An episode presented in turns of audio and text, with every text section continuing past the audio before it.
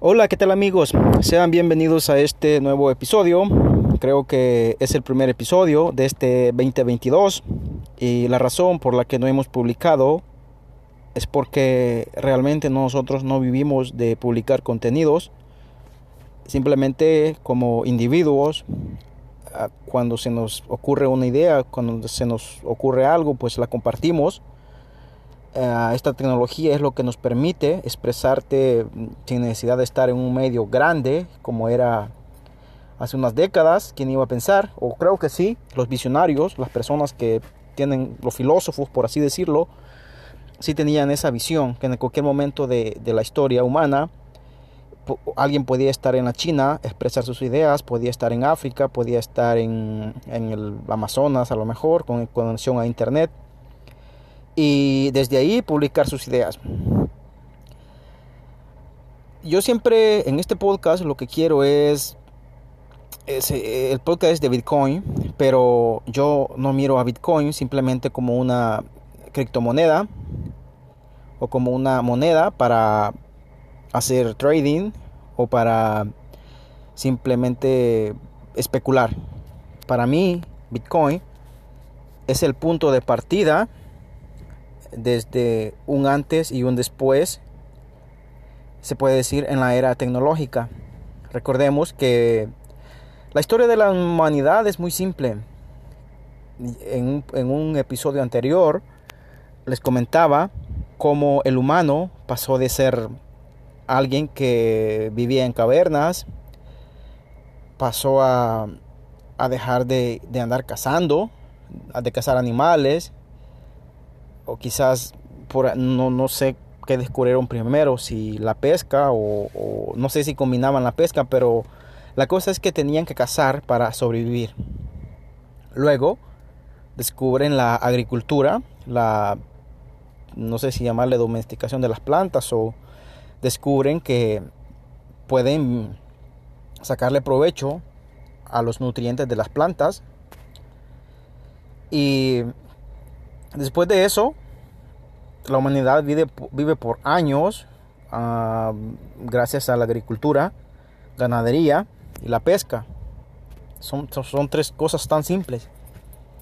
Vivimos así por años sin que existieran grandes cambios. Luego llega la era, se puede decir, llegan las grandes revoluciones, la revolución rusa, la francesa, quizás en Latinoamérica la mexicana, eh, en Europa se mataban unos a otros.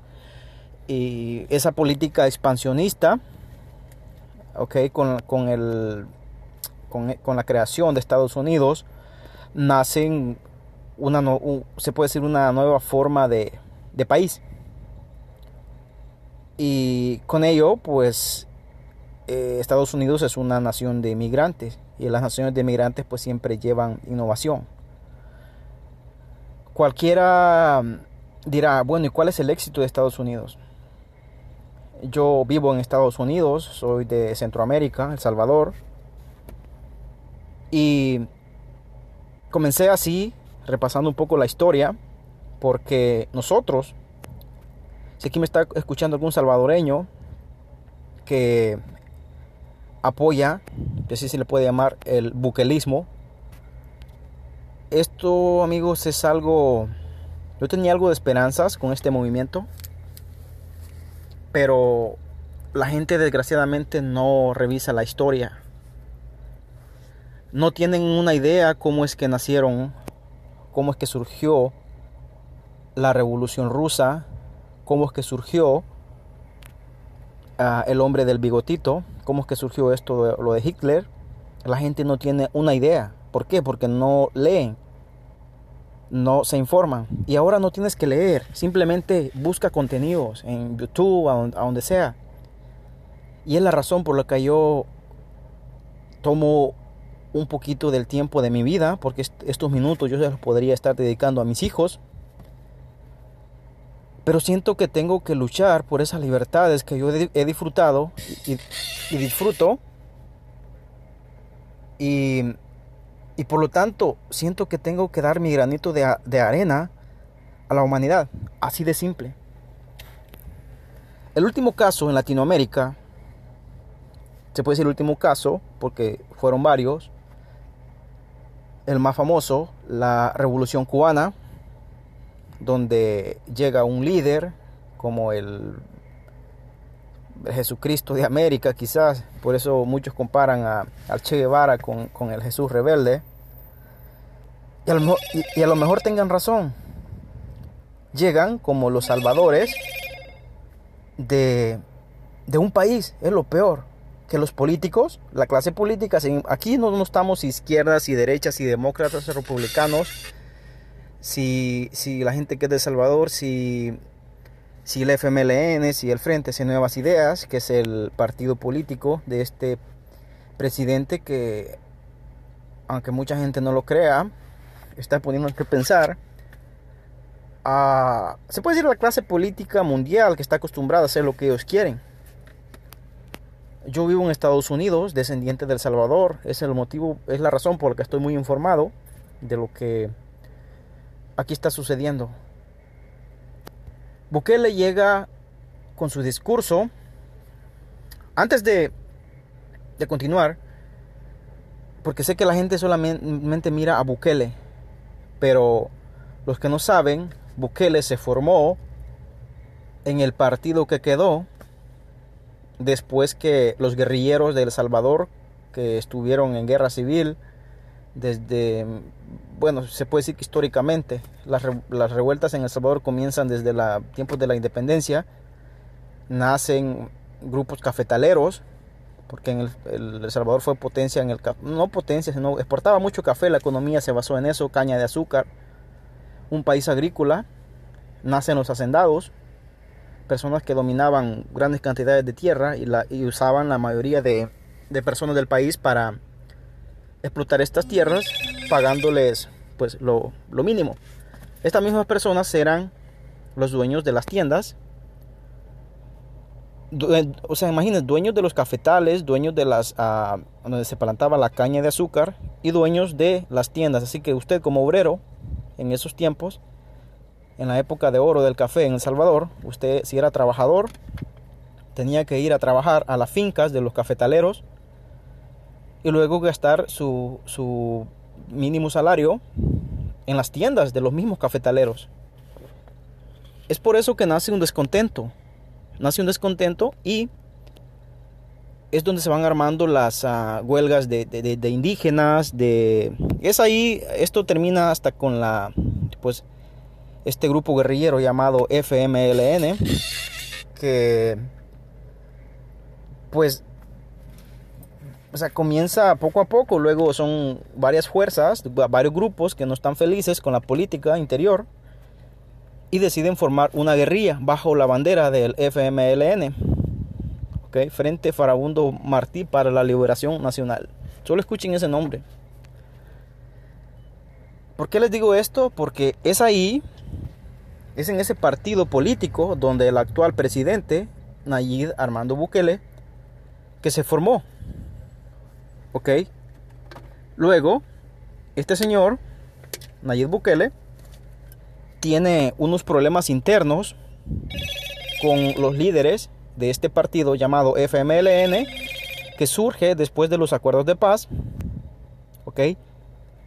Surge después de los acuerdos de paz y era un posible candidato porque en ese tiempo se llamaba se estaba esa, eso de, que izquierdas y derechas y el, el, partido dominante Arena tenía que, que tener una una oposición y eso era la izquierda entre comillas. Pero qué pasó ganan la presidencia con un periodista muy famoso ok llamado Mauricio Funes. Ganan periodo, luego termina su periodo, luego llega el que era vicepresidente, un ex guerrillero, Salvador Sánchez Serén, se lanza como presidente, ¿ok? Y este fue un pésimo, quizás de los peores presidentes de la historia de El Salvador. Después de eso, ¿qué resultó? La gente que apoyaba a este partido que nació de la ex guerrilla de El Salvador, FMLN, no recibió los cambios que estaban esperando. ¿Ok? Y este es donde quiero llegar, ese gran problema de Latinoamérica. Desde la conquista hasta hoy eso está presente. ¿Cuál es la democracia que se tiene? Siempre cada cinco años existen elecciones de diputados, de, alcaldes, de presidentes. Y en cada campaña llega el nuevo Salvador. En este caso le tocó a este líder muy astuto, muy inteligente. Y que como es millennial, pues está al tanto, no usa las redes sociales, ¿ok? Y le dice a la gente lo que quiere escuchar. Pero ojo, lo sé yo, yo también estuve, ellos, este partido FMLN hacía escuelas de cuadro para formar jóvenes, yo asistí a alguna de esas ah, reuniones, se puede decir, porque era un partido político tú podías afiliarte. Es la razón por la que sé donde esta, esta nueva clase política que está en El Salvador, sé dónde se formó, conozco sus intenciones y cuáles son sus, sus intenciones. Tienen un discurso antiimperialista. Cuando escucho eso, que los yanquis, que son unos invasores, que son los culpables de todos los problemas del continente americano, les voy a decir algo. Yo vivo en Estados Unidos y no vivo porque quiero, sino porque fue el país que me dio las oportunidades que no me dio mi país, El Salvador. Un país lleno de pandillas. Una guerra no se termina con las firmas de acuerdo de paz. ¿ok? Después de la guerra viene lo que es posguerra. En esa posguerra, después de los 90, después de 30 años, ¿ok? 90 al 2020, o sea, se hizo lo que hicieron estos dos partidos, que, que se llamaba Alianza Republicana Nacionalista Arena, entre comillas representaba a la derecha del país, y el FMLN que representaba entre comillas la izquierda, pero en sí no era nada, eran lo mismo, no, era, no era ningún cambio. Dentro de ese problema de esos dos partidos, que de izquierdas y derechas, nace algo que se llama Nuevas Ideas, que es el partido que formó, o este movimiento que, está haciendo el, el presidente Nayib Bukele, que llegan en el justo momento. ¿Por qué? Porque si usted tiene un grave problema, y le traen un discurso bien bonito, usted se lo va a creer. Ok. Pero si aquí existe algún salvadoreño, y no es, y no es solo para los salvadoreños, sino para toda la clase política del mundo, porque sé que, aunque este podcast es pequeño, cuando miro el donde me miran o, o donde escuchan, puedo mirar que esto, o sea, en que sea una o dos personas, pero como que te escuchan en todo el continente o en todos los países del mundo. Es algo mágico la tecnología. La cosa es que esta nueva clase política de El Salvador está teniendo el mismo discurso que tenía Fidel Castro por los 60, Hugo Chávez por los 90, ¿ok? Están tomando el mismo discurso que, que Estados Unidos, que le llaman el patio trasero, que ya no van a ser más colonia, que no van a ser, no sé. Se los digo yo, vengo de El Salvador. El Salvador yo hago este podcast porque es el primer país que está, adoptó Bitcoin como ley. Aclaración, para mí no significó nada porque Bitcoin tiene que funcionar. No tiene que venir un político a decir qué es lo que tiene que hacer o qué no tiene que hacer usted con su salario. ¿Por qué? ¿Qué es ese salario? Su salario es lo que es el fruto de, de una parte de su vida, porque esos minutos que usted estuvo en la bodega, en la fábrica, esos minutos no van a regresar. Perdón. Así que, ¿cuál es mi mensaje? Puedo mirar, siempre estoy siguiendo las cuentas en Twitter, declaración de, esta clase, nuestra nueva clase política que están haciendo en El Salvador, y puedo mirar un discurso anti-estadounidense. Okay. En, Estados Unidos vivimos millones de salvadoreños, okay. Millones de salvadoreños que vinieron, huyeron de la guerra, después de las pandillas, mi caso, yo no huí de las guerras pero al graduarme del bachillerato, bachillerato es la, high school que le llaman en otros países o la educación media, yo no miré oportunidades. O sea, ¿qué, me quedó emigrar? Ya, ya estoy aquí establecido, tengo mi familia, tengo mi casa, mi, este país, a pesar de los problemas que está teniendo en el momento, me dio lo, que, lo que el país no me dio. O sea, no es que me tenga que dar, pero este país, a pesar de todos los problemas, me dio las herramientas Si yo quiero pescado, yo quiero, no quiero que me den los peces, yo quiero una tarraya, enséñame a hacer una red, deme, a lo mejor a madera, martillos y no sé lo que sea para construir un barco. Yo no quiero que me den los pescados, yo quiero ir a pescar. Y Estados Unidos, para bien o para mal, es lo que es. Aquí nada se te da de gratis. Como lo quieren hacer ver estos presidentes populistas que están haciendo en Latinoamérica, que se están aprovechando de la necesidad de la pobre gente que tiene grandes necesidades, son algunos son adultos que no fueron ni a la escuela, no saben leer ni escribir, pero sí pueden escuchar. ¿Ok? Es el típico novio que llega a prometerle el cielo y la tierra a su novia. Y ya cuando se casan, pues la realidad es completamente diferente. ¿Cuál es el objetivo de este audio? Yo los hago así espontáneos, escribo un guion, me nacen las ideas y las comparto. Este podcast de Bitcoin, mi mensaje para todo el que me escucha es ya no creas en tus políticos. Aprende a sembrar tus alimentos, un, buen sistema de filtros, reservas de alimentos. Si vives donde sea, si vives en un área urbana, mirar qué pasaría si la cadena de alimentos ya no me surte, ya, ya no me trae leche para mis niños, ya no me... No llega arroz, no llegan frijoles. O sea, yo creo que como humanos estamos en una etapa donde, esa etapa donde el señor gobierno era el, entre comillas, el que aseguraba, no es que te va a asegurar, nunca te han asegurado. El gobierno nació y lo único que han hecho es recaudar dinero de las empresas, que son los innovadores, que son los emprendedores, te cobran impuestos. ¿Y qué hicieron con estos impuestos? Pues robárselos. El gobierno lo dice un tal Salinas de México que muchos lo odian, pero en parte su discurso tiene razón. O sea, un gobierno es un pésimo empresario, no sabe invertir. Él gasta, gasta, gasta, gasta y más gasta y se endeuda y no produce, lo voy a decir con toda ni mierda, no produce nada, pero gasta. ¿Y dónde sale el dinero que gasta? Pues de los individuos, de los emprendedores. ¿A qué quiero llegar con esto? Ya no te creas de cualquier discurso político, ya no creas en esos que te están diciendo que ellos sí van a venir a cambiar, que van a ser diferente. No es verdad, no les creas. Crea tu universo, forma tu familia, cuida tu familia. Ese es tu universo, ese es tu país. Mucha gente toma eso de que la bandera, que el nacionalismo, que el patriotismo, que, que yo doy mi vida por mi país. Que como humanos podemos elegir dónde, dónde vivir pero no pudimos elegir dónde nacer. O sea, donde nacimos no es el problema.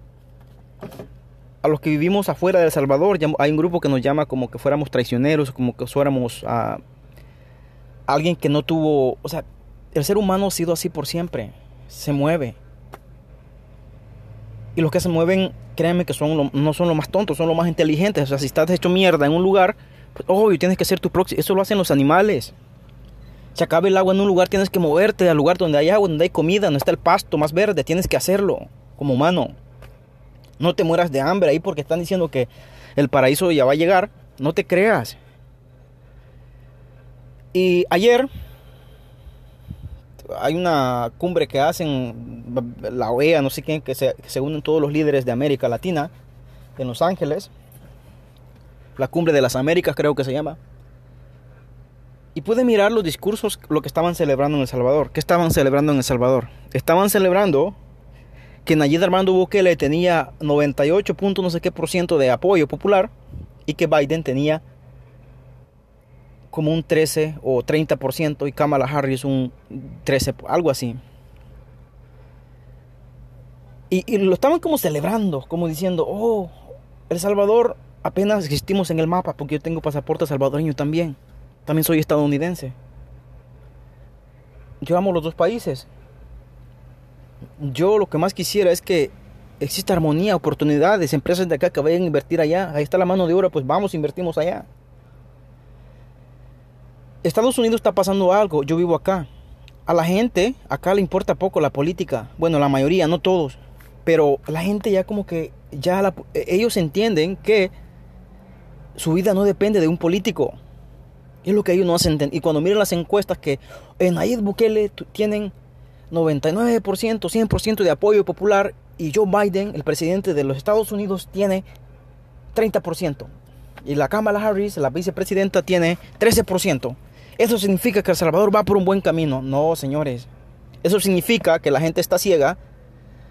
Todavía están en la era de las cavernas, en la era de los caciques, donde creían que el cacique era el supremo.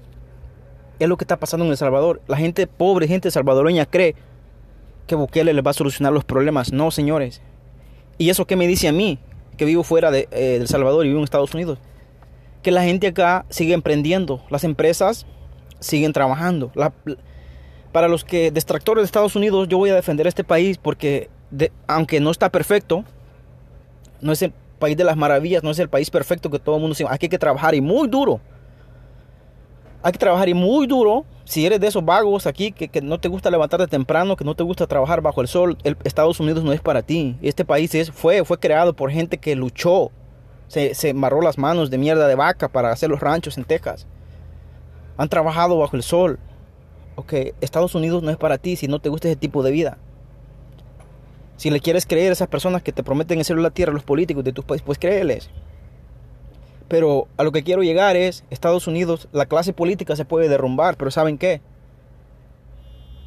Aquí hay un grupo de personas, empresarios, empresas, compañías, llámale como le llamen, transnacionales. Y a estas personas poco les importa el gobierno. ¿Por qué? Porque saben que son ellos los que tienen las riendas del país. Muchas personas se están yendo a vivir a Alaska, donde ya no importa, ahí no tiene que ver ya la, la ley, las leyes urbanas, por así llamarlo. Entonces Estados Unidos se puede derrumbar, eso de la hegemonía mundial, no sé qué, pero Estados Unidos va a seguir por, por no por los políticos, que son una mierda, así lo voy a llamar, no Estados Unidos, aclaración, una cosa son algunos políticos, otro es la gente, conozcan la gente estadounidense, está muy trabajadora, que los güeros son una acá, que lo son los güeros son los más pacientes mentalmente. Esa gente cuesta, he trabajado con ellos y mentalmente esa gente no le ganas. Son muy fuertes mentalmente. Así que para mi gente de El Salvador, si ustedes creen que porque Nayib Bukele está en el 90% o el 98% del apoyo popular y en Estados Unidos estamos en el 13 para el Biden, a mí no me importa Biden. Yo creo en los emprendedores de Estados Unidos. Yo creo en las empresas de Estados Unidos. Creo en eso. No me importa lo que pase con los políticos. Yo quiero aportar mi granito de arena en lo que pueda. Mi mensaje es defiendan la libertad. Y ya no piensen que un político va a venir a, a solucionarle sus problemas, sino que nosotros como individuos, los emprendedores, tenemos que sacar el pecho y sacar esto adelante. Así que si tú crees que va a llegar un líder político a, a solucionar tus problemas, pues lo siento mucho. Nomás una reflexión, no sé si lo hice bien o mal, Nomás quería expresarme en este momento.